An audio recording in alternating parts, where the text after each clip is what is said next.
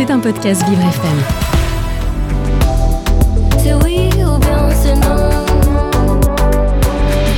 L'art des mots. Mais au fait, pourquoi je parle anglais comme une vache espagnole? Parler comme une vache espagnole, que ce soit l'anglais, le français ou ce qu'on veut, c'est parler très mal cette langue. L'expression est attestée dès 1640, il y a presque 400 ans, mais son origine exacte s'est perdue au cours des siècles. L'hypothèse la plus en vogue aujourd'hui est qu'il s'agit d'une altération de l'expression parler français comme un basque espagnol. Il est vrai que l'histoire est belle. En effet, au XVIIe siècle, un basque, comme un gaston, s'écrivait Vasques, V-A-S-C-E-S, avec un V initial, profitant du fait que le V a une prononciation proche du B de l'autre côté des Pyrénées. De Vasques à vache, il n'y a qu'une bouse. On a vu des modifications plus importantes en quatre siècles.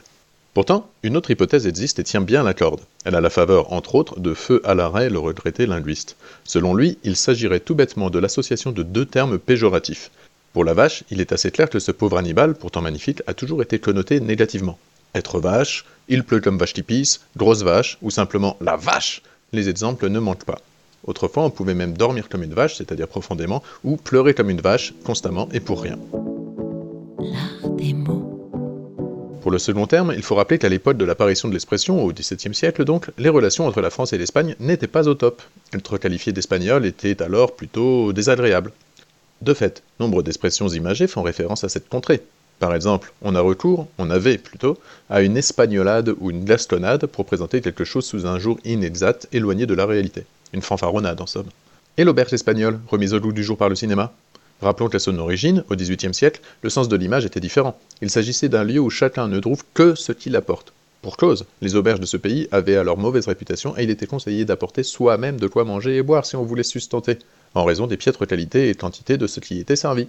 Le nouveau sens, celui d'un endroit où l'on trouve n'importe quoi et n'importe qui, a doucement pris le pas sur le premier, sans doute parce que, fort logiquement, si chacun des pèlerins de Compostelle amène ses propres recettes maison, on finit par trouver de tout.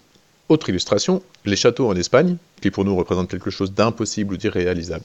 Et ça, ça ne date pas d'hier non plus, puisque l'expression apparaît dès le XIIIe siècle, vers 1230 dans le roman de la Rose de Guillaume de Loris. On pense que l'impossibilité de bâtir un château dans cette région durant le Moyen Âge serait due aux nombreuses invasions, dans un sens ou dans l'autre, et à la convoitise que ses propriétés auraient généré. Les Anglais, un peu plus éloignés de la péninsule ibérique et plutôt concentrés sur leur rivalité avec la France, auront plutôt tendance, eux, à construire des châteaux dans le ciel, des Castle in the Sky. On est tous l'Espagne de quelqu'un d'autre.